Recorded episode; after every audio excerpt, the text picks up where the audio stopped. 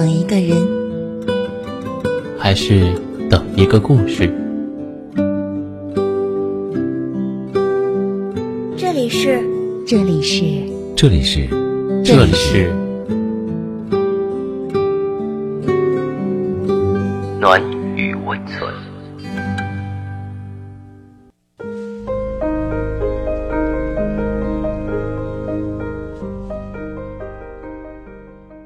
上半年的时候，几乎一直在忙，放了乔乔好几次的鸽子。七月份的时候刚好有空，想要喊乔乔出去逛街。打电话过去，结果她在医院，买了点东西过去看她。本以为她男朋友会在，结果病房里空荡荡的，她一个人窝在床上艳艳的，脸上贴着胶布。胳膊上挂着绷带，看起来特别没精神。一问他才知道，乔乔回家路上被抢了包，小偷骑着摩托车飞速经过的时候，直接从包带狠狠的一拽，差点将他拖到大路上撞上迎面而来的车。最后不仅包没了，还摔得满身是伤。他又惊又怕。被路人送到医院之后，仍然惊魂未定。她想，男朋友出差差不多也结束了，就给他打了个电话。然而，男朋友只是安慰了下：“好了好了，别哭了，现在不好好的吗？有没有出生命危险？我这边还要忙完，还要两天，你照顾好自己，以后出门小心一点。”明明乔乔都害怕的连觉都睡不着了，可是男朋友还在重复这些无关痛痒的话。而这种安慰人的话，那些送她来医院的陌生人，已经说过很多遍了。输完液，乔乔回家一个人住着。那两天她连路都不敢走了，吃了好几天的外卖，晚上睡觉还总是被吓醒。过了一周暗无天日的生活。男朋友出差回来之后，给她买了礼物和特产，高高兴兴地堆在茶几上。转头看见垃圾桶里的外卖包装时，责怪道：“我都说了吃这个不健康，你怎么还吃呀？”就在这一瞬间，乔乔眼睛红了，几乎崩溃地喊着：“难不成我要饿死吗？你看看我这样做得了饭吗？”大概过了一个多月，乔乔和男朋友分手了。她说：“其实我从来没有想过他对我有求必应，二十四小时候命。你知道的，我偶尔有点任性，可是在我最需要他的时候他不在，那么以后，我怎么相信他会一直都在？在受伤的时候，他没有问乔乔当时害不害怕。”也没有问这两天孤不孤单，伤口那里还疼不疼？当关键时刻他都不出现，乔乔该怎么欺骗自己？余生，他一直都在呢。以前听过这么一句话：有的时候，男人治愈女人，就像淘机者需要降落伞。如果此时此地他没出现，那么，以后他也不必在了。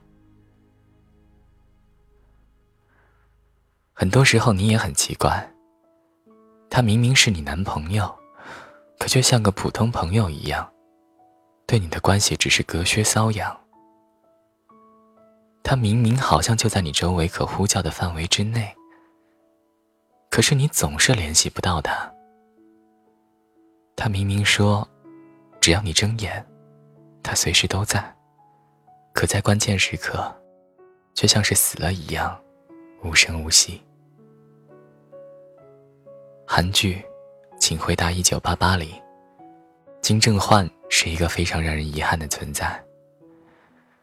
德善的成绩不好，高三开学的升学谈话之后，就连妈妈都要放弃他了。他失落的坐在巷子里，蒙着头哭。郑焕明明看见了，却没有上前去安慰，这个时候，阿泽出现了。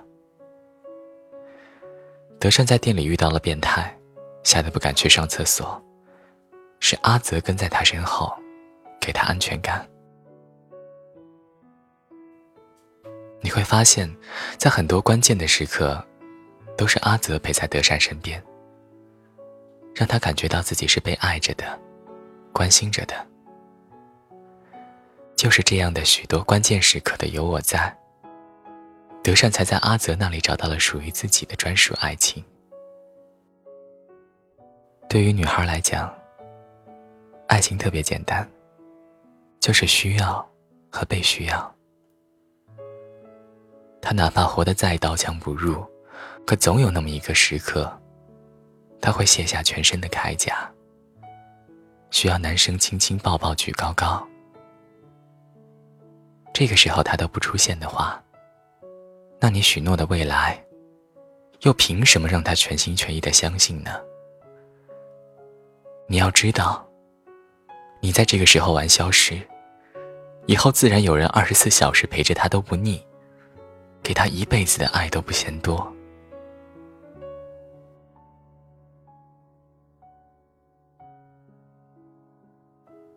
要我说，女人离开男人，很多时候并不需要受过多么深刻而实质性的伤害，也许仅仅是在他对她有所期待的时候，他却一次又一次的让她失望，久而久之。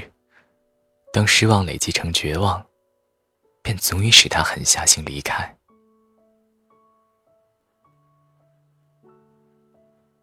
当他最需要你的时候，你不在他身边；当他渐渐坚强，渐渐淡漠，不再任性了，不再依赖你了，那么未来那么长的时光里，你的存在还有意义吗？李碧华曾经说过：“什么叫做多余？夏天的棉袄，冬天的蒲扇，还要等我已经心冷之后你的殷勤。这些多余毫无意义，只是充满了虚伪。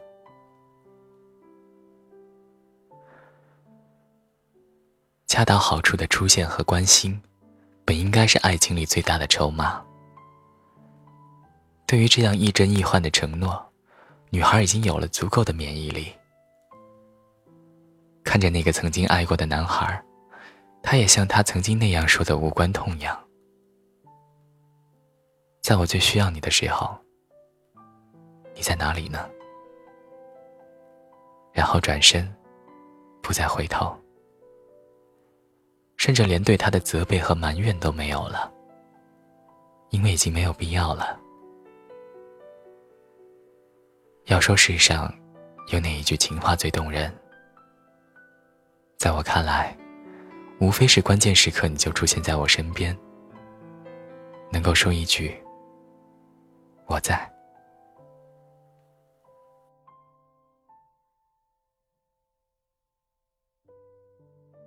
本期文章，关键时刻你都不出现，我怎么相信你一直会在？作者。敌人六。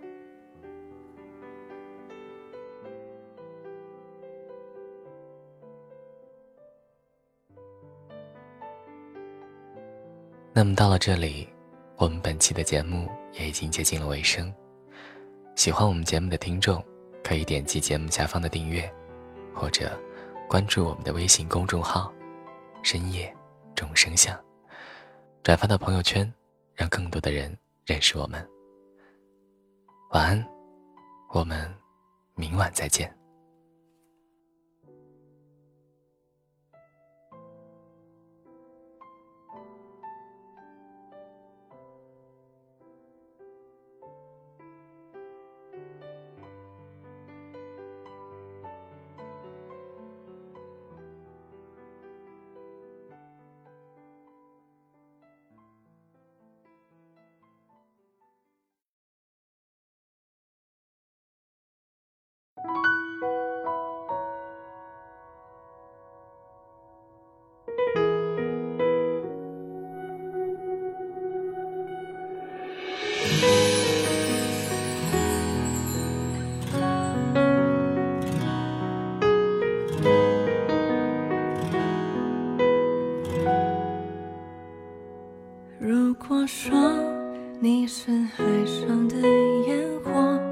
我是浪花的泡沫某一刻你的光照亮了我。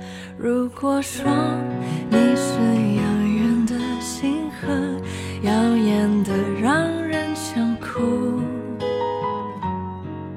我是追逐着你的眼眸总在孤单时候眺望夜空。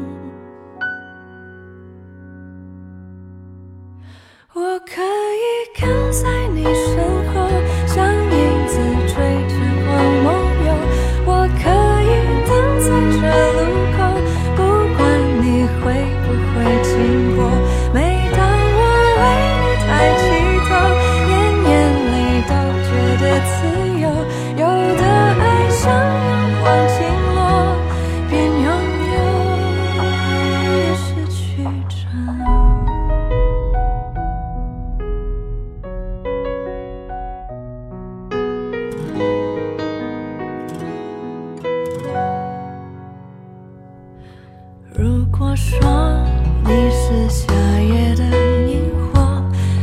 子们。